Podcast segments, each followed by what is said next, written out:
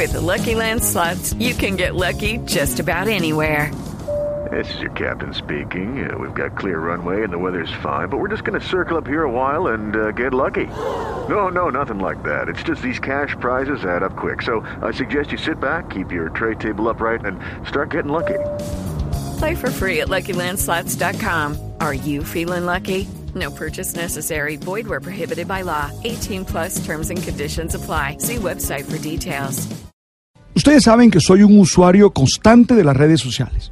Me gustan, porque puedo expresar mis opiniones, estar informado muy rápidamente. Además, estar en contacto con amigos que están lejos y con los cuales hace mucho tiempo no me veo.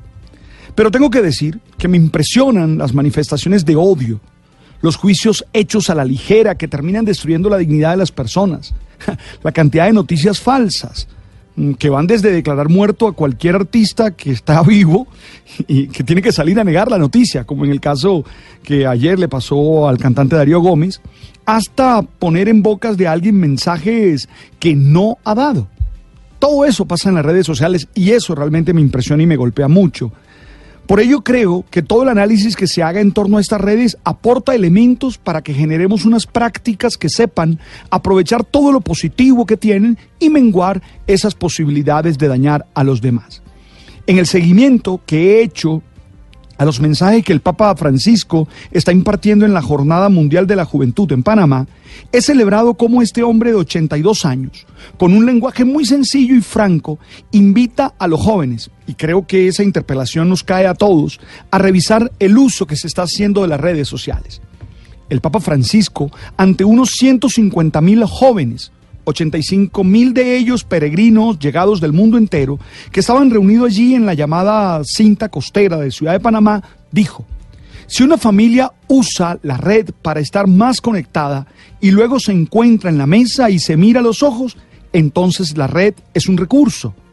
Si se usa la red como prolongación o como espera de ese encuentro, entonces no se traiciona a sí misma y sigue siendo un recurso para la comunión como nos damos cuenta, destaca en esta declaración las bondades de las redes y deja claro que no se pueden esconder a ellas, porque quien se esconda a ellas corre el riesgo del que tuvo que tuvieron los dinosaurios, ¿verdad? Seguramente.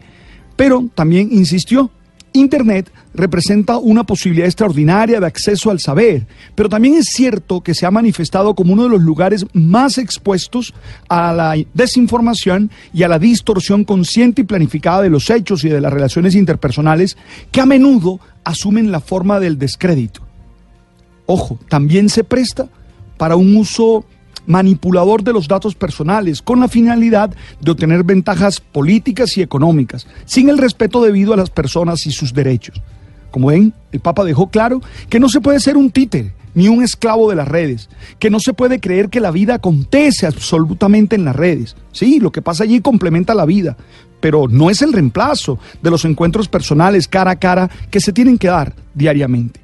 Ser críticos e independientes es la única manera de estar en las redes sabiendo que allí hay que construir puentes y no muros.